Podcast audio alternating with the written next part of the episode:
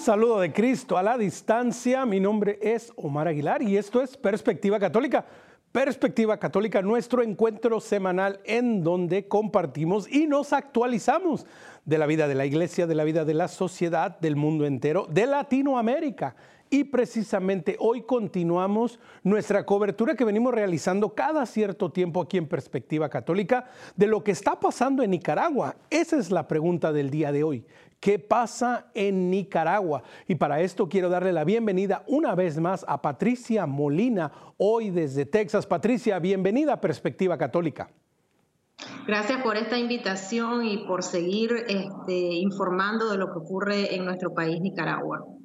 Así es, y para también informarnos y compartir un poco su propia experiencia y lo que está sucediendo en nuestro querido Nicaragua, queremos darle la bienvenida desde Costa Rica a Félix Madariaga. Félix, bienvenido a Perspectiva Católica. Muchas gracias por informar sobre esta situación tan delicada que sufre la iglesia en Nicaragua. Exactamente, una situación delicada que continuamente estamos recibiendo noticias. Ah, este programa lo estamos grabando en el inicio del mes de febrero, el 6 de febrero. Quizás para cuando usted lo esté viendo en un par de semanas tengamos que volver a hacer otro programa para actualizarlo. Y bueno, Patricia, quería comenzar contigo y definitivo. A 14 de enero ah, nos enterábamos, ¿verdad? Lo que había pesado por medio del arzobispo de Managua, Cardenal Brenes, daba la nota para para el clero nicaragüense y para el mundo entero, Patricia nos informaba que Monseñor Rolando Álvarez, Monseñor Isidoro, seminaristas y algunos sacerdotes estaban fuera del país y ya estaban en Roma. Patricia, ¿qué significó para ti cuando te enteraste de que Monseñor Álvarez, después de todo lo que había sufrido, pues ahora, gracias a Dios, ah, ya está libre, está en Roma? Sí, para mí fue una alegría por una parte, porque ya, lo, ya sabía que no, no iba él a continuar en las cárceles de Nicaragua, donde se practican más de 40 mecanismos de torturas, tratos crueles, inhumanos y degradantes. Además de que la dictadura sandinista ya tenía planes para asesinarlo en prisión. Y como todas las instituciones del Estado responden a los ordenamientos que hace tanto el dictador Ortega y su esposa, entonces el Instituto de Medicina Legal, quien iba a ser el que iba a avalar este fallecimiento, lo que iba a poner en sus reportes e informes médicos forenses es que el obispo murió de muerte natural cuando los planes eran asesinarlo. Entonces ahora él ya está en un país que respeta la seguridad jurídica y también la vida del obispo, pero también por otro lado esto constituye un delito de lesa humanidad él fue desterrado de manera arbitraria. Monseñor Rolando debería de estar ejerciendo su ministerio episcopal en Nicaragua, en su diócesis Matagalpa, y no pues estar en el exilio forzado a lo que lo obligó la dictadura. Entonces, como un sabor agridulce. Por un lado, feliz porque él sigue con vida y por otro, pues triste porque sé que también él quería estar en su, en su amada Matagalpa con sus fieles.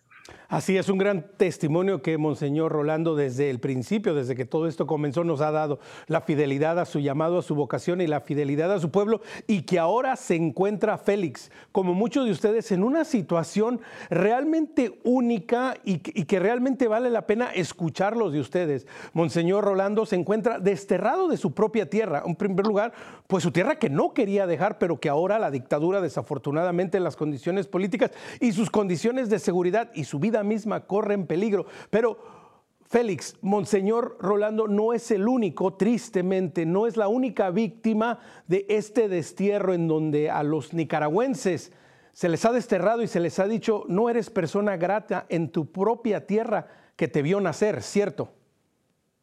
Efectivamente, yo quisiera, bueno, eh, agradecer de que ustedes han creado una plataforma de información sobre la situación de la Iglesia Católica en Nicaragua.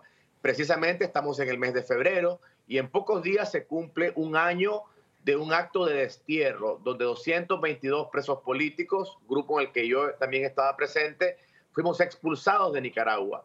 Y Monseñor Álvarez pudo haber estado en ese grupo, pero rechazó abordar ese avión al destierro precisamente por ser fiel a su vocación pastoral, a no dejar a su iglesia y lo que hizo la dictadura fue al día siguiente condenarlo a 26 años de prisión.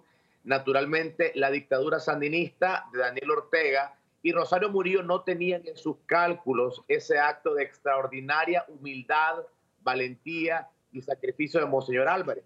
Pero nosotros, obviamente, y en caso, mi caso particular, como, como laico comprometido de la diócesis de Matagalpa, si bien agradecemos ese acto que eh, tomó Monseñor Álvarez y que otros sacerdotes de manera muy valiente también lo hicieron, quedándose en el país, no queremos a un obispo eh, asesinado, no queremos su voz profética callada por la dictadura y por esa razón que hicimos esta labor internacional. Quiero aprovechar este momento para expresar mi dolor personal porque hace pocas horas eh, murió el expresidente de Chile, Sebastián Piñera, quien fue precisamente una de las primeras personas que respondió a nuestro llamado. Él me llamó en cuanto yo salí del avión desterrado y hablamos largamente sobre el caso de Monseñor Álvarez y fue uno de los muchos líderes latinoamericanos que alzó su voz para eh, alertar sobre la situación grave y obviamente investigaciones muy acuciosas como la que ha venido haciendo Marta Patricia explica una situación en la cual las eh, iglesias católicas están siendo perseguidas, las cuentas bancarias han sido cerradas, colegios católicos y universidades católicas han sido cerradas. Esta es una situación inédita, pero lamentablemente todavía no hemos logrado alcanzar el nivel de alerta internacional que se requiere para que se conozca que en Nicaragua hay un nivel de persecución religiosa que es inédito en América Latina. Y, Félix, déjame te pregunto, ¿cuál, fue, si lo podemos ver así, y luego quiero pasar con Patricia para que precisamente nos haga un recuento de los daños, de cómo llegamos a esto? Pero Félix, ah, ¿cuál fue, si se puede llamar esto, cuál fue tu crimen? ¿Qué fue lo que hiciste que al gobierno le molestó tanto? Que tuvieron que decidir que Félix no podía seguir viviendo en su propia patria y bueno, ya, ya no tenía ni derecho a llamarse ciudadano nicaragüense en su propia tierra. ¿Qué, ¿Qué delito cometiste, Félix, tú y los otros 200 presos políticos que tuvieron que ser expulsados? Bueno, ninguno de los presos políticos en estricto derecho internacional cometimos ningún delito. De hecho, Naciones Unidas se pronunció en mi caso y declaró que mi arresto fue arbitrario, de igual forma lo hizo la Corte Interamericana de Derechos Humanos. Pero las acusaciones son ridículas. Yo he enfrentado más de 10 juicios, el primero de ellos en junio del año 2018, originalmente por terrorismo y luego se me acusó de ser parte de los supuestos autores intelectuales de un intento de golpe de Estado y en el último juicio del año 2021 se me acusó de traición a la patria. Básicamente se dijo de que se había conspirado desde el año 2009 a través de las instituciones académicas bajo mi cargo, junto a otros ex candidatos presidenciales que estábamos procurando un proceso de elecciones primarias. La dictadura dijo que ese proceso era un intento de socavar la integridad territorial. Y este tipo de argumentos verdaderamente inéditos kafkianos, ridículos, se le han impuesto también a sacerdotes que se les ha acusado de lavado de dinero, se les ha acusado de traición a la patria, de socavar la integridad territorial del país.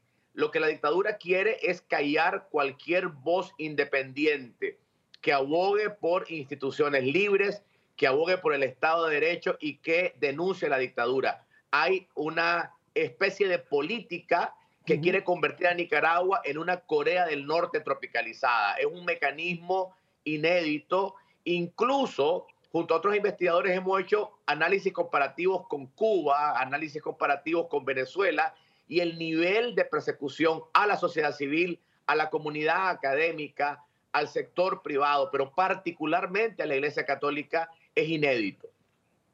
Qué, situación tan delicada. Y, Patricia, pues esta no es una situación que ha surgido de la noche a la mañana. Hay una historia, hay un camino y precisamente tú has realizado una gran labor yendo documentando todo lo que está sucediendo, actualizándolo, renovándolo, manteniendo informado. Entonces, Patricia, si nos das como un recuento general para aquellas personas que de pronto, pues ahora nos están viendo y dicen, pero ¿cómo? Yo no sabía que en Nicaragua estaba esta situación, persecución religiosa, gente privada de la libertad, gente siendo desterrada de su propia nación. Entonces, Patricia, ¿cómo llegamos a esta situación hoy en Nicaragua? ¿Qué, pasó? Bueno, antes de 2000, de abril de 2018, cuando se realizaron las protestas cívicas pacíficas, eh, donde nosotros los ciudadanos protestamos en contra de todas las arbitrariedades y vulneraciones de derechos humanos que venía cometiendo la dictadura Ortega Murillo, existía una bonanza ficticia entre el Estado y la Iglesia Católica. De hecho, en el año 2014, los señores obispos, ah, en una sola voz, en una carta que titularon En búsqueda de nuevo horizonte, informaron, se le entregaron personalmente también al señor Ortega y en esa carta este, exponían todas las vulneraciones de derechos humanos que se estaban cometiendo en desde ese entonces en el país. También visualizaron a futuro todo lo que iba a ocurrir y como efectivamente ha sucedido si la dictadura no ponía un alto y comenzaban ellos a respetar el verdadero Estado de Derecho. Eh, no hizo caso la dictadura y continuó y fue así como hemos llegado hasta, hasta este punto tan fatal que, estamos viviendo.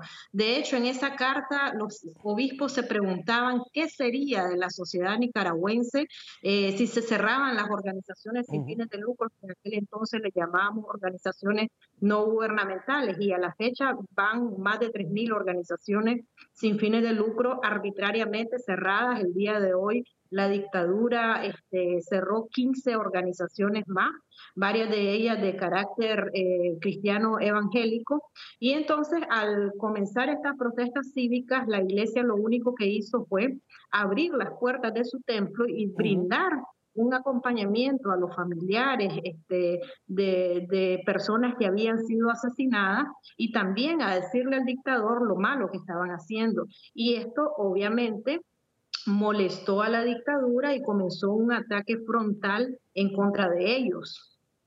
Y que precisamente, Félix, como dice, como dice Patricia, ¿no?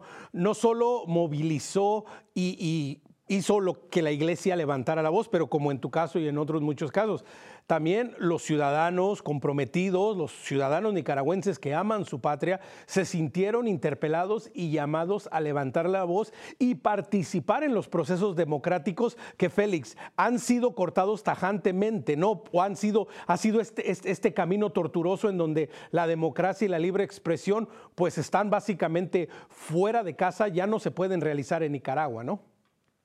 Efectivamente, y yo quisiera compartir algunos datos con las personas que probablemente no están familiarizadas con la grave situación de Nicaragua. El informe de Freedom House sobre libertad en el mundo, que es el reporte más serio a nivel global sobre el estado de la democracia, colocó el año pasado, en el 2023, a Libia y a Nicaragua como los dos estados en donde más retroceso ha habido en instituciones democráticas. Por su parte, el reporte de Transparencia Internacional colocó a Nicaragua, Haití y Venezuela entre los tres países más corruptos del continente y entre los diez países más corruptos del mundo. Además de eso, Nicaragua tiene la penosa eh, situación de ser el único país del planeta Tierra en donde se ha expulsado a la Cruz Roja Internacional, a las agencias de desarrollo de Naciones Unidas y a la misión del Vaticano.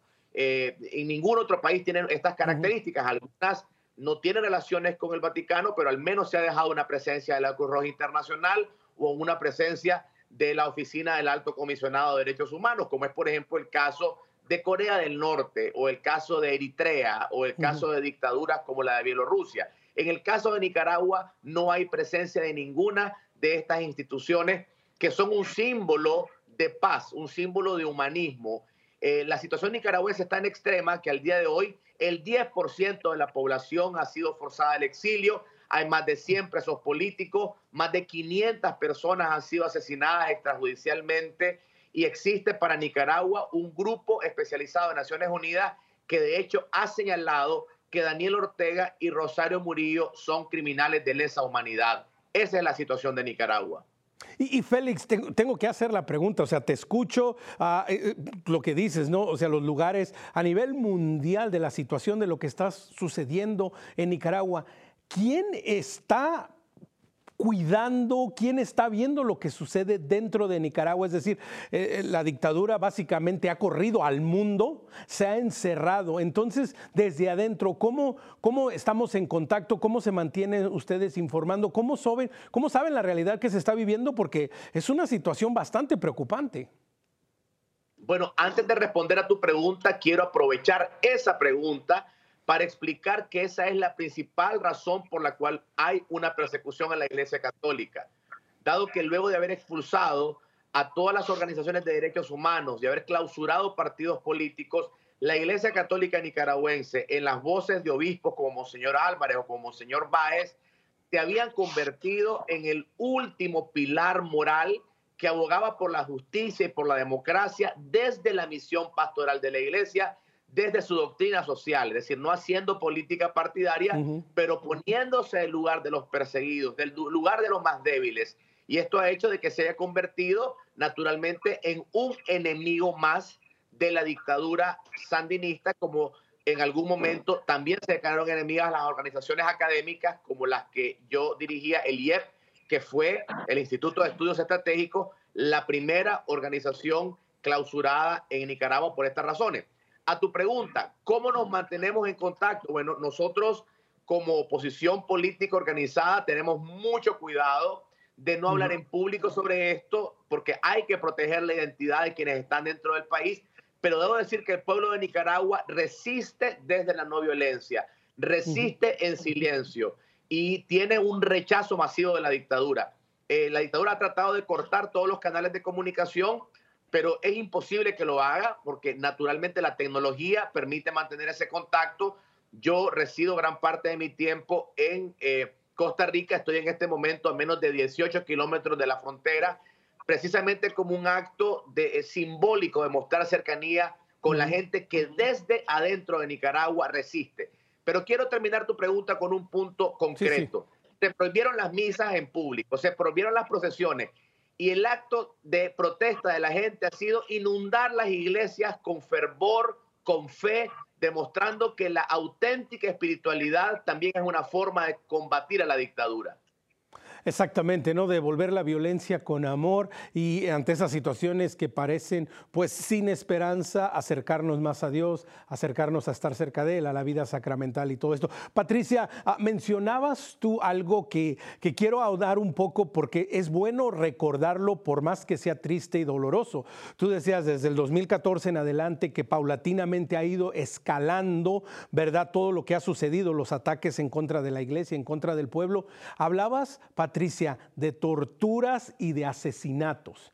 Es decir, no estamos hablando solo de una, de una opresión en contra, de la prensa o, ataques, y como acaba de decir Félix, pues de prohibir celebraciones litúrgicas públicas, pero estás hablando que se está atentando en contra de la vida y la integridad de los propios ciudadanos nicaragüenses, ¿no, Patricia?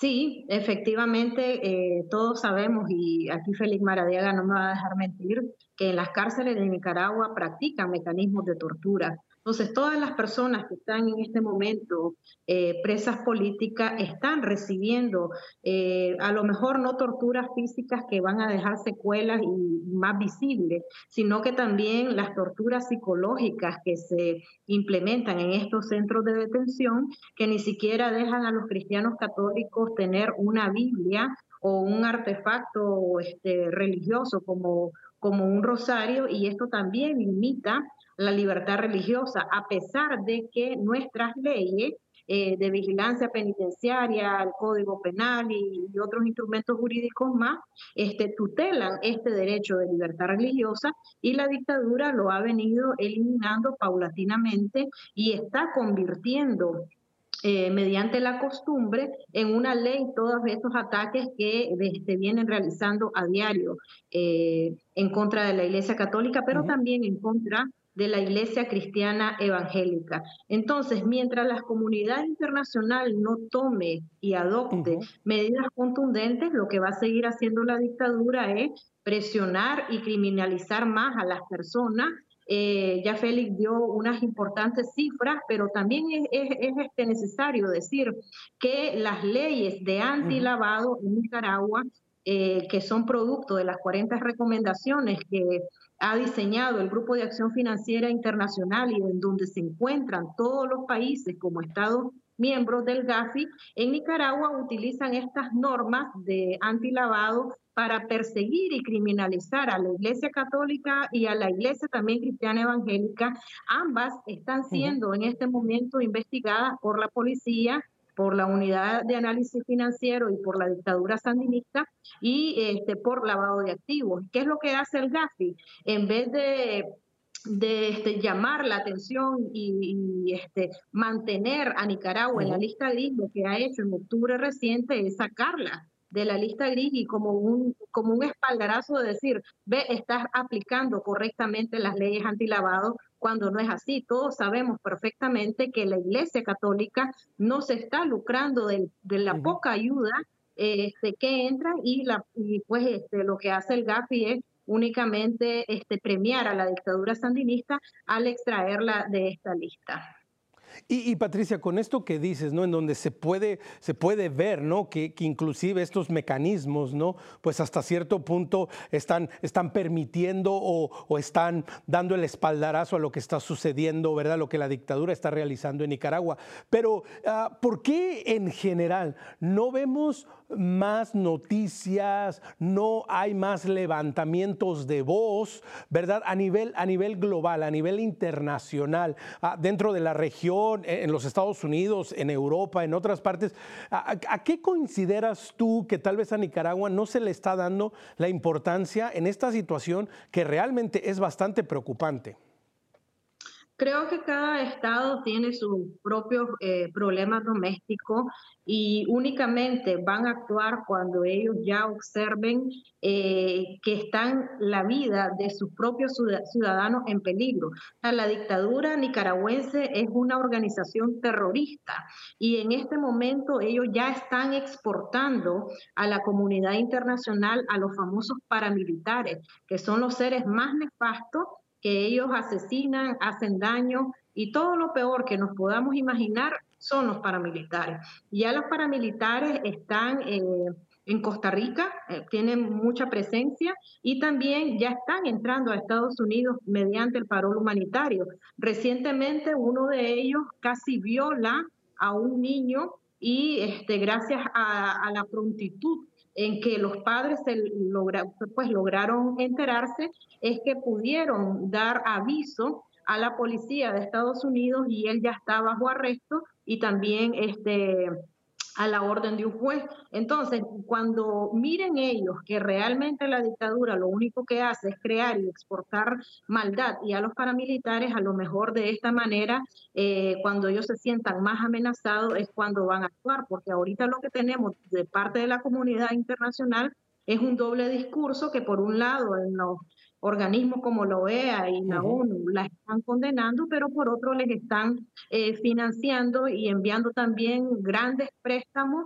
y estos préstamos son utilizados no para resolver las políticas públicas y dar este, respuestas a las necesidades de la gente, sino para reprimir. Actualmente cada capilla y cada eh, parroquia tiene a tres policías asignados para estar vigilando y eso tiene un costo. Los policías no llegan por amor o, gratuitamente a trabajar este, y a reprimir a los sacerdotes y a los laicos. Es la dictadura a través del presupuesto general de la República que está financiando y pagando toda esta represión ¿Y este dinero de dónde viene? Este, lógicamente de todos los préstamos de la comunidad internacional. Entonces los nicaragüenses vamos a tener que pagar eh, para que nos estén reprimiendo, porque en economía no hay almuerzo gratis y todos esos préstamos en algún eh, momento vamos a tener que nosotros los nicaragüenses eh, pagarlos. Y que, y que Félix, aunado a lo que Patricia nos comenta, que, que es triste, ¿no? Que, que, pensemos, bueno, la comunidad internacional solamente actuará cuando se sienta afectada directamente. Pero Félix, acá estamos olvidando algo que es sumamente importante, también el respeto, la dignidad y el apoyo que se merece el pueblo nicaragüense. Es decir, no podemos ponerlos de lado y que la comunidad internacional piense, bueno, pues cuando nos toque lo haremos. Ahora mismo el pueblo nicaragüense, la iglesia nicaragüense están sufriendo y eso no lo podemos dejar de lado, ¿no, Félix? Efectivamente, quisiera destacar varias cosas. En primer lugar, coincidir totalmente con Marta Patricia. Efectivamente, hay una indolencia de varios organismos internacionales. Queremos reiterar nuevamente nuestra indignación por el último reporte del Fondo Monetario Internacional que básicamente pretende lavarle la cara a la dictadura de Ortega. Sabemos que el Fondo Monetario no fue diseñado con fines de derechos humanos, que se enfoque esencialmente en las políticas monetarias de corto plazo, pero los organismos internacionales también se deben a la Carta Fundacional de Naciones Unidas, que a su vez tiene compromisos en materia de derechos humanos. En segundo lugar, si efectivamente es cierto que Nicaragua es un país geopolíticamente pequeño y que hay otros conflictos globales que distraen las agendas domésticas de países como Estados Unidos, eh, países europeos, hay que reconocer, y esto es una cosa que la venimos diciendo con mucha insistencia, que la dictadura de Daniel Ortega no es un problema local solo de los nicaragüenses. Daniel Ortega ha consolidado relaciones con Corea del Norte, con Irán, con grupos terroristas como Hezbollah, eh, ha, eh, también eh, hecho enorme cercanía con Rusia, ha aplaudido la invasión Rusia a Ucrania, continúa afianzando sus vínculos con países como Bielorrusia, con Cuba, con Venezuela y tiene una larga historia de vínculos con el terrorismo internacional. Y por esa razón es importante entender que las dictaduras trabajan entre ellas, se colaboran y se financian entre ellas. Y por esa razón, ¿quiénes estamos del lado de la democracia? quienes estamos del lado de todas las libertades esenciales del ser humano, donde la libertad religiosa es una de esas libertades, pero también la libertad de expresión, debemos trabajar juntos. Nosotros aprovechamos este importante programa no solo para tocar el pueblo eh, católico y hacerles un llamado a que nos ayuden eh, a, a que el mundo conozca lo que pasa en Nicaragua, sino a todas las personas, hombres y mujeres de buena voluntad. Marta Patricia lo decía con mucha claridad, también nuestros hermanos en la fe, la Iglesia Evangélica Nicaragüense está perseguida, los emprendedores están perseguidos, los pequeños empresarios, los campesinos, los grupos de estudiantes en Nicaragua están perseguidos. Hay una situación grave donde cientos de miles de nicaragüenses han tenido que salir del país, pero todavía hay más de 6 millones de nuestros hermanos que viven dentro de una gran cárcel y la situación en Nicaragua solo va a cambiar cuando haya suficiente presión internacional. Desde adentro los nicaragüenses siguen resistiendo, pero la resistencia interna solo es efectiva cuando hay una masiva presión internacional sobre la dictadura. Esto es lo que la historia nos enseña. Y, bueno, Félix, estamos a un par de minutos de tomar la pausa. Y bueno, la primera pregunta así concreta. Acaba de decir algo que es esencial. El apoyo internacional, la presión internacional. ¿Cómo podemos participar? ¿Cómo la persona de fe, ah, como el creyente, como el católico puede decir, bueno, pues yo rezo y en primer lugar, definitivo, yo rezo, yo oro, yo le pido a Dios su intervención para Nicaragua. Pero ¿qué más podemos hacer de manera práctica antes de irnos a la pausa como, como, como una primera invitación, Félix? Primero hablar con sus parroquias, que en las parroquias eh, se informe sobre lo que está pasando en la iglesia de Nicaragua. Nuestra iglesia como iglesia universal tiene un compromiso de solidaridad con todas las personas perseguidas, que de hecho son perseguidas por su fe. Además de eso, aquellas personas que están en Estados Unidos le pueden escribir cartas a sus congresistas pidiendo de que se establezcan sanciones más fuertes sobre el régimen de Daniel Ortega. Ahora todas las personas tenemos una herramienta que es nuestro teléfono, acceso a las redes sociales para alertar sobre la situación de, Nicaragua. Además de eso, aquellas personas que tengan la capacidad de poder eh, donar para la crisis humanitaria nicaragüense, yo recomiendo buscar los distintos recursos que hay para apoyar sobre todo a las organizaciones católicas que en este momento en Nicaragua están en una situación económica gravísima porque no se les permite eh, recibir ningún tipo de ayuda económica, pero todavía hay algunas fraternidades, algunas misiones, algunas órdenes que tienen presencia en el país. Así que hay distintas formas de expresar solidaridad. Precisamente, ¿no? Un primer paso a activarnos para participar también y levantar la voz a nombre y a favor de nuestros hermanos del pueblo nicaragüense, de la iglesia nicaragüense. Vamos a tomar una pausa, no se vaya, quédese con nosotros. Recuerde, si quiere comentar con nosotros, si tiene algún comentario, algún tema a sugerir, escríbanos a nuestro correo electrónico perspectiva ewtn.com. Por favor, dele like y siga nuestra página de Facebook. Estamos como Perspectiva EWTN. Y si a usted le gusta el podcast, nos encuentra en Spotify con el nombre de Perspectiva Católica. Volvemos después de esta breve pausa.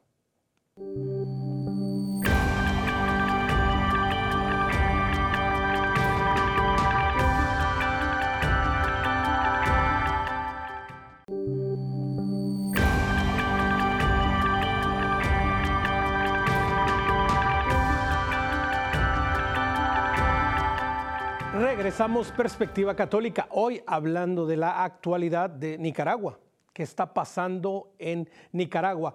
Patricia, justo antes de ir a la pausa le hacía la pregunta a Félix acerca de las diferentes cosas que se podían hacer y bueno, nos dio un par de ideas muy importantes, ¿no? en tu parroquia, en tu comunidad de fe, pues empezar a involucrar, a, correr la voz, a informar, ¿no? En los Estados Unidos, a tu congresista y de diferentes maneras. Patricia, pero ¿cómo también pueden apoyar, por ejemplo, los esfuerzos y la gran labor que tú haces de investigación, de estar al tanto y, y sobre todo, Patricia, algo que es sumamente importante, que estás documentando, que estás dejando un registro de todo lo que está sucediendo, cómo también las personas pueden, pueden participar, pueden apoyar, pueden ser parte de este levantamiento de voz pacífico a favor de la iglesia y del pueblo nicaragüense.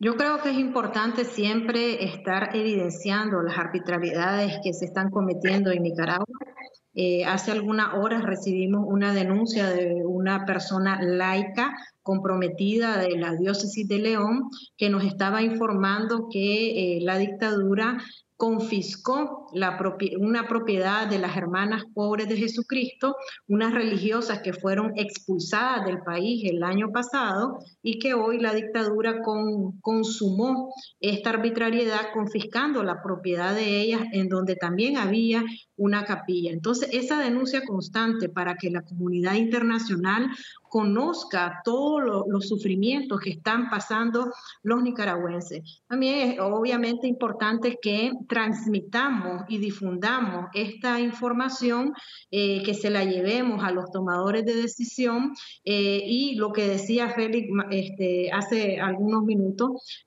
importante apoyar financieramente a la Iglesia Católica. Hay muchas formas de hacer llegar esta ayuda a cada una de las parroquias que están necesitadas, a las casas de formación, que es donde se están gestando las nuevas vocaciones religiosas.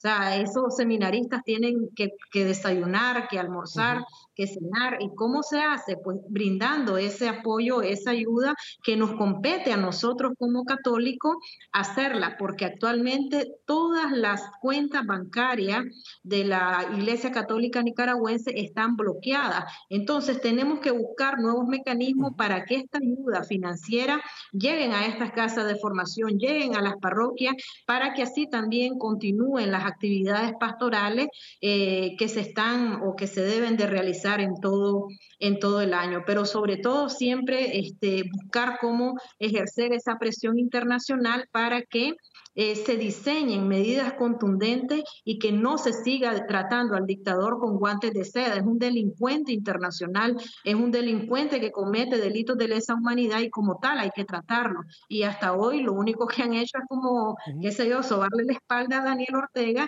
y esto lo que hace es darle... Eh, mayor fortaleza castigar al dictador Ortega, pero también a la Policía Nacional y a los miembros del Ejército de Nicaragua, que son quienes mantienen en el poder a la dictadura sandinista.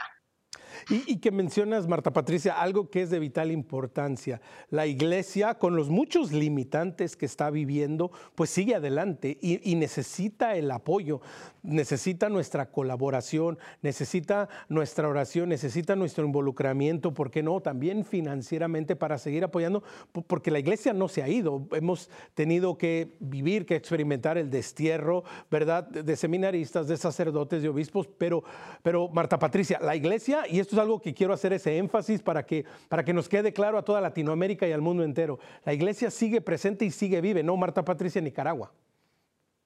Sí, a pesar de todas las persecuciones y de los más de 80, este, de los más de 800 eh, ataques que ha recibido, Únicamente ahorita en el mes de enero 2024 se registraron más de 40 ataques por parte de la dictadura sandinista hacia los religiosos. Entonces, a pesar de toda esta persecución, los laicos siguen viviendo su fe y también la iglesia continúa su trabajo pastoral, pues porque no va a ser una dictadura eh, que, derroque la fe de, los católicos y que también termine con este trabajo que ellos vienen ejerciendo. Por más golpes, eh, por donde nosotros nosotros nos imaginemos la dictadura está atacando en este momento a la Iglesia Católica. Entonces, por más que ellos hagan, por más, por más daño que realicen, la Iglesia Católica continúa con su ministerio llevando la palabra de Dios pues, a todos los hogares eh, nicaragüenses, pero tampoco debemos de dejar eh, a la Iglesia Católica y también a los laicos en esta situación eh, de soledad. Por ejemplo, ahorita existe una señora de nombre Maribi que toda la vida ha pasado comprometida con el trabajo pastoral eh, de los matrimonios. Ella también fue trabajadora de Caritas, que es el brazo social de la iglesia, y fue trabajadora de Monseñor Rolando José Álvarez, y ella está, tiene ocho meses de estar en estado de detención, secuestrada, y sus tres hijos menores de edad están prácticamente en la indefensión total. Hay que alentar a las organizaciones de derechos humanos que se le otorgue a estos niños que quedaron sin su mamá, a la dictadura no les importó, eh, para que se le otorguen también a ellos medidas cautelares de protección, porque la, dictadura hace cualquier daño y seguimos como comunidad internacional únicamente viendo eh, los toros de largo, como decimos allá en Nicaragua, sin importar lo que está, el daño que están ocasionando a la familia, que es en sí el núcleo eh, principal de toda sociedad y que precisamente ¿no? nos motiva, nos anima y nos mueve. Y, Félix, esto, esto no es solo la, iglesia como tal trabajando y siguiendo dando la buena lucha. También ustedes como laicos comprometidos, como personas de fe y, como hijos de Nicaragua, también siguen trabajando. Cuéntanos un poco también ah, lo que está sucediendo desde, desde Costa Rica, lo que está realizando y, y cómo siguen de nuevo en esta lucha, como bien lo dijiste tú, Félix, al principio, una lucha pacífica, pero que no deja de ser una lucha por la libertad de Nicaragua. Bueno, efectivamente, eh, la resiliencia del pueblo nicaragüense y no solamente de la oposición política formal, sino también de los nicaragüenses, los laicos comprometidos, las personas que sin participar directamente en ninguna organización cívica siguen mostrando de distintas maneras el rechazo a la dictadura. Todo esto es admirable. En el caso específico nuestro, Fundación para la Libertad de Nicaragua, que es solo una de muchas otras organizaciones, ha estado dedicada a mantener eh, la formación cívica de los jóvenes nicaragüenses en el exilio, particularmente de grupos acá en Costa Rica, que van a jugar una labor fundamental en la transición democrática. Nuestro mensaje es que la no violencia es una estrategia fundamental de cambio social que las dictaduras nos quieren provocar a la violencia, nosotros rechazamos todavía que sea por la vía armada y eso implica mantener la esperanza y mantener la atención en la formación política en no violencia. En segundo lugar, tenemos un programa muy intenso de cabildeo y activismo internacional. Yo en pocas horas estoy saliendo hacia Bruselas y luego hacia eh, eh, Berlín eh, y Ginebra como parte de este programa para eh, conversar con aliados internacionales sobre la situación de Nicaragua y pedirles que no olviden el caso de Nicaragua. En tercer lugar, estamos documentando las relaciones de Daniel Ortega con el crimen organizado y con organizaciones dictatoriales del resto del mundo, particularmente con Rusia y con China. Este es un trabajo que iniciamos en el año 2009, cuando publicamos nuestro primer estudio de las relaciones del Frente Sandinista con Irán. Son solamente algunos ejemplos de lo que estamos haciendo, pero por otro lado hay organizaciones de estudiantes que se siguen organizando, nicaragüenses independientes, como es el caso de Marta Patricia, que ha dado una herramienta increíble. Yo quiero aprovechar para agradecerle a Marta Patricia su dedicación impresionante a documentar la persecución religiosa como un investigador independiente. Y eso es un ejemplo de que hay nicaragüenses que sin tener ninguna afiliación formal a una institución política están dando sus aportes como intelectuales, como estudiantes, como laicos comprometidos a rescatar a una nación que, como decía nuestro máximo poeta nicaragüense Rubén Darío, le eh, eh, habla en español y le reza a Jesucristo en el famoso poema de Rubén Darío. Nicaragua está construida sobre valores cristianos, sobre la fe católica y no queremos que nuestro país caiga en las garras, y lo voy a decir con toda claridad, de una dictadura que está construida sobre premisas satánicas. Rosario Murillo, y no quiero ser alarmista, no es mi estilo hacer este tipo de aseveraciones, pero realmente el esoterismo de la pareja presidencial está contaminando a sectores de la población que Marta Patricia claramente se refería como paramilitares, precisamente porque son sectores de la población que han caído en ese lenguaje de odio, en un lenguaje esotérico, en un lenguaje lleno de sangre, y solamente podemos combatir eso con fe, pero también con valentía y con dedicación como la que nos ha inspirado Monseñor Álvarez. Exactamente, y esa inspiración y esa valentía que ustedes dos también, Félix, Marta Patricia, desde su trinchera, desde, desde donde Dios los ha puesto, desde ese metro cuadrado desde el cual están trabajando, están haciendo un llamado. A, Marta Patricia, tú lo mencionabas al principio del programa, ¿no? Cuando ah, partíamos de la noticia, de, la feliz noticia, como decías tú, pues un poco, un poco triste, feliz, pero también un poco triste, ¿no? La, la llegada, la liberación de Monseñor Rolando, de Monseñor Isidoro, que ya ahora junto con otros seminaristas y sacerdotes ya están en Roma, pero también Marta Patricia, esta es una oportunidad para seguirnos fortaleciendo en la fe por medio de la, de la, información y la educación. Félix lo acaba de decir, ¿no? Un trabajo que es un trabajo arduo de informar y de formar a los futuros líderes, a las futuras generaciones que van a liderar a Nicaragua y que van a liderar al mundo, ¿por qué no? Entonces, Marta Patricia, la importancia aquí de hacer ese hincapié, que a pesar de este panorama que se mira sombrío, que se mira tan oscuro, pero el pueblo nicaragüense, sigue con la esperanza intacta, ¿no, Marta Patricia? Sí, efectivamente la dictadura Ortega Murillo, que pertenece a un Estado criminal, ellos se encargan, como todo Estado criminal, de cosificar al ser humano, de quitar todos aquellos principios y valores que nos han venido formando nuestras familiares, pero también desde la Iglesia Católica o también de, la Iglesia Cristiana Evangélica, y entonces la dictadura, al quitar esa personalidad y esos valores intrínsecos de cada ser humano, es donde el paramilitar se siente y ve al hermano no, solo, no como un ser humano, sino como una cosa que la puede dañar, que la puede asesinar, que la puede torturar, y todos esos actos horribles que nosotros ya vivimos en abril de 2018 y los meses eh, posteriores. La dictadura Ortega Murillo creo que están sedientas de sangre y que nosotros los ciudadanos que hemos actuado hasta el día de hoy y que seguiremos actuando de esta manera eh, pacífica, ellos quieren que respondamos al mal con mal y para de esa manera ellos tener más pretexto para seguirnos asesinando y derramando sangre. Pero hasta el día de hoy eso no lo han logrado porque nosotros eh, estamos pues eh, formados en valores cívicos, éticos y humanos y sabemos que una dictadura así que quiere sangre, nosotros cómo podemos combatirla a través de, la oración, a través de los principios, de los valores, del diálogo. Claro que a veces es muy difícil porque la dictadura lo que único que quiere es implementar sus ideas y que la comunidad internacional eh, únicamente crean que ellos eh, respetan el Estado de Derecho cuando no es así. Pero nosotros, los nicaragüenses que queremos derrocar a esta dictadura, no creemos y, tampoco queremos que, que salga eh, a través de, la sangre, sino a través de un proceso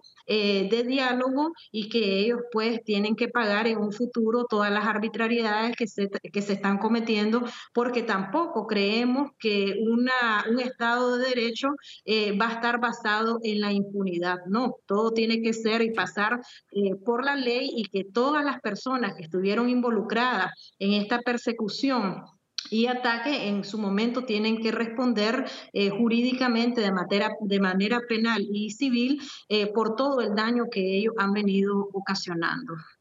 Y, que, ah, Félix, esto que menciona Marta Patricia, pues es todavía un reto mayor, ¿no? Porque como ustedes dos lo acaban de decir, pues lo más fácil sería responder violencia con violencia, pero acá hay que reconocer, ya bastante sangre inocente del pueblo nicaragüense ha sido derramada. ¿Por qué habría que derramarse más sangre para eliminar esta injusticia? Entonces, Félix, la pregunta es que esto hace la labor pues todavía un poco más fuerte, ¿no? Buscar la vía pacífica para la liberación de la iglesia y del pueblo de Nicaragua, ¿no, Félix? E, efectivamente, Nicaragua es un país que ha vivido en constantes conflictos en 1979. Para aquellos que nos escuchan, les recordamos que Nicaragua tuvo un conflicto civil que llevó a un cambio de régimen de la dictadura de Somoza a la dictadura sandinista, aunque en aquel momento muchas personas pensaban que el sandinismo iba a ser una alternativa democrática, no lo fue. Fue una época de guerra fría donde Nicaragua se convirtió como parte del conflicto global en 1990 con el colapso del comunismo. Y, hay que recordar con las palabras proféticas de su santidad San Juan Pablo II, que llegó a Nicaragua y dijo que había llegado en una noche oscura en los años 80 y que llegaba a una Nicaragua de luz. Y fueron 16 años muy difíciles de transición democrática una transición incompleta en donde el sandinismo aprovechó las debilidades de esa transición para regresar al poder en el 2007. Desde 2007 hasta hoy ha habido el enquistamiento de una dictadura que ha perseguido no solamente a los católicos, a los hermanos evangélicos también, pero también, como repito, a la propiedad privada, a los pequeños campesinos eh, y también a los estudiantes. ¿Cómo hacer frente a esta situación? ¿Regresaremos a una guerra civil? ¿Volveremos a tomar las armas? La respuesta es no. Creo que claramente se vio desde abril de 2018 que el sector democrático nicaragüense, que es mayoritario, ha renunciado a la violencia, ha renunciado a las armas y quiere un cambio pacífico.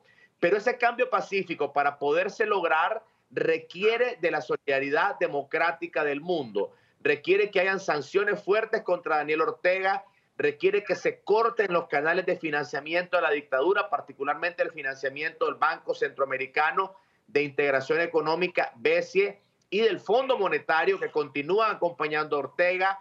Se requiere que el oro nicaragüense, que sobrepasa más de mil millones de dólares y que es oro extraído de territorios indígenas protegidos, de arbitrariedades y además que enriquece el bolsillo de la dictadura, también sea eh, de alguna forma tomado en consideración, eh, requiere una serie de medidas. En conclusión, los nicaragüenses estamos dando la lucha, pero no es una lucha que no la podemos hacer solo. Y programas como esto nos ayudan a que quienes nos escuchan en cualquier rincón del planeta, porque sé que se escucha en todo el mundo, se pregunten, ¿qué podemos hacer por Nicaragua? Un tweet por Nicaragua, una carta por Nicaragua, una llamada telefónica a su congresista por Nicaragua es una gran ayuda. Pedimos la solidaridad democrática del mundo y al pueblo católico les pedimos sus rezos y que a través de sus parroquias se informen de la situación que sufre nuestra iglesia.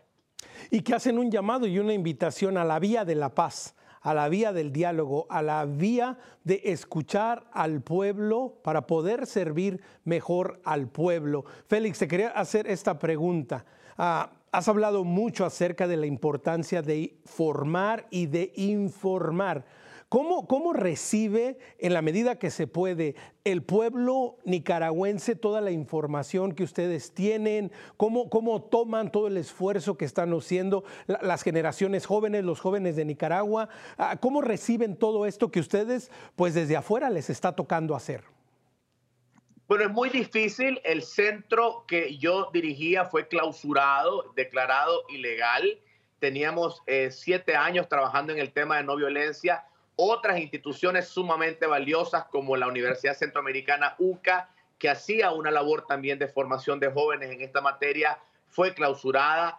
Eh, otras organizaciones cívicas igual. En este momento estamos usando la tecnología, tenemos un curso eh, virtual, pueden tener información en fundacionlibertad.org y recientemente hemos reconocido de que esta es una lucha que no podemos hacer solo, nos hemos eh, hermanado con el Congreso Mundial de la Libertad y hemos lanzado el proyecto que se llama eh, Academia de Libertad, Freedom Academy, donde estamos entrenando a jóvenes de Bolivia, de Cuba, de Nicaragua y de Venezuela. Lo estamos haciendo desde acá, de Costa Rica, en los principios de la no violencia, para recuperar la esperanza, recuperar la fe de que es posible hacer una transición hacia gobiernos democráticos sin que haya derramamiento de sangre entre hermanos. Y estamos haciendo esto desde una perspectiva muy seria, donde estamos demostrando que hay herramientas de trabajo político que le dan a la no violencia una gran utilidad. No es un discurso vacío, la no violencia es una guerra sin armas. Y nuestra guerra es la razón, es el uso del derecho internacional, es la persuasión, es el uso de herramientas como la tecnología para combatir la propaganda violenta que no solamente Ortega, pero regímenes como Cuba, como Rusia, como Venezuela, como Irán utilizan. Lo que está pasando hoy en Nicaragua, quiero decirlo, le puede pasar a cualquier otro país del mundo. Los nicaragüenses tuvimos una oportunidad de transición democrática y la transición se nos fue de las manos, porque la libertad no es gratis, requiere un trabajo permanente, un trabajo constante de defensa de los valores de la dignidad de la persona humana. Exactamente, y aunando, Marta Patricia, lo que Félix acaba de decir, pues no podemos, no podemos ignorar y pretender y decir, bueno, pues es una situación que, le pasó a Nicaragua y que no, no, supieron manejarla. Como bien lo acaba de decir Félix, Marta Patricia, también esto puede ser una advertencia y un llamado para toda Latinoamérica y, ¿por qué no, para el mundo entero, ¿no, Marta Patricia? Claro, porque es una dictadura que paulatinamente también va a exportar a, la región, a como lo hemos estado observando en estos últimos meses y años, eh, de exportar también dictadura. Entonces, como pueden decir, si a Nicaragua, con todos los asesinatos que ha cometido Daniel Ortega y su esposa no le ha pasado nada, entonces también en este país podemos instaurar una, una dictadura hasta convertir toda la región en dictadura dinástica, porque en Nicaragua hacia eso es lo que vamos. Después de Daniel Ortega y Rosario Murillo, le siguen sus hijos, sus nietos, eh, y como te dije en un primer momento, la comunidad internacional como que está indiferente con lo que ocurre eh, en nuestro país. Y si continuamos con esta misma dinámica de estar financiando a la dictadura a través de préstamos, pues ellos lo único que van a hacer es eh, fortalecerse aún más eh, y, así es lo que estamos viendo, que a través del presupuesto general de la República están financiando más a las entidades bélicas como la policía y el ejército para que ellos continúen eh, reprimiendo. Entonces es importante desde ya que la comunidad internacional adopte eh, medidas contundentes para poner un hasta aquí a la dictadura. O sea, hemos pasado también nosotros los nicaragüenses por mucho tiempo de represión desde que Daniel Ortega asumió el poder en el 2008. Eh, y hay que dejar claro que nosotros los nicaragüenses por sí mismos no podemos salir de esta dictadura, porque Ortega y Murillo, la única vía y salidas que ellos nos dan, una vez que nosotros como ciudadanos protestamos pacíficamente o reclamamos algún derecho, es la cárcel, el destierro eh, o el cementerio. Entonces no podemos decirle a nuestros hermanos nicaragüenses que están todavía eh, en Nicaragua que protesten pacíficamente o que reclamen algo a la dictadura, si inmediatamente les mandan a la policía, a los paramilitares o, al ejército a que los asesinen o los lleven presos o que eh, los, deporten eh, o que obliguen a salir al exilio. Entonces, esto tiene que ser un trabajo en conjunto, tanto la sociedad nicaragüense que nos encontramos en el exilio como la comunidad internacional para buscar las mejores medidas y mecanismos sin afectar a la población nicaragüense para que la dictadura Ortega Murillo deje el poder. Qué reto tan grande ah, tenemos la comunidad internacional, el pueblo de Nicaragua. Estamos a poquito menos de dos minutos de terminar, pero Félix, te quiero ceder este espacio como lo hicimos al, al final del primer segmento. ¿Qué podemos hacer de manera concreta para apoyar las personas de buena voluntad, los católicos, los creyentes, aquellos que se preocupan, aquellos que se están enterando de la situación en Nicaragua? ¿Qué podemos hacer? ¿Cómo podemos participar activamente? Bueno, recordemos las palabras eh, santas de Jesús que decía, bienaventurados aquellos que tienen hambre y sed de justicia porque serán saciados. Pero para que haya justicia tiene que haber conciencia de la necesidad de justicia y reconocimiento de la existencia del mal. Yo quisiera pedirle al mundo entero que no se olviden de Nicaragua, una nación en Centroamérica que ha buscado desesperadamente alternativas de paz después de haber perdido más de 50 mil personas en los años 80. Una nación que ha eh, vivido desastres naturales, que ha vivido invasiones, que ha vivido revoluciones comunistas, pero que a pesar de eso la voluntad del pueblo nicaragüense sigue enfocada en tener paz con justicia. Recordemos que la paz que no está acompañada de la justicia, como dice Monseñor Báez, nuestro obispo auxiliar de Managua, es como la paz de los sepulcros. En términos concretos, si el mundo no se olvida de Nicaragua, nuestras posibilidades de transición democrática serán mayores. Miremos que hay alrededor del mundo hoy una situación grave. Durante los últimos cinco años se ha perdido enorme territorio democrático en todo el mundo. Nunca había una, eh, una etapa en los últimos 20 años en donde haya mayor retroceso democrático. No nos olviden, todos podemos hacer algo. Empecemos por nuestras parroquias, pero también lo podemos hacer haciendo uso de la tecnología e informando a nuestros vecinos, a nuestros colegas sobre la situación gravísima de la iglesia perseguida en Nicaragua. Pues con estas palabras y agradeciéndole a Marta Patricia toda su labor, todo lo que hacen y a Félix todo lo que hacen, queremos invitarlo a que no olviden al pueblo nicaragüense a que nos unamos en oración y que defendamos la libertad, la libertad religiosa y el bienestar de los pueblos. Gracias a nuestros invitados. Recuerde, si quiere conectar con nosotros, escríbanos perspectiva.ewtn.com. En Facebook, dele like y siga nuestra página Perspectiva EWTN. También estamos en Spotify Podcast, nos encuentra como Perspectiva Católica. Será hasta la próxima. Pero recuerde, hoy más que nunca, que nuestra perspectiva siempre sea el amor.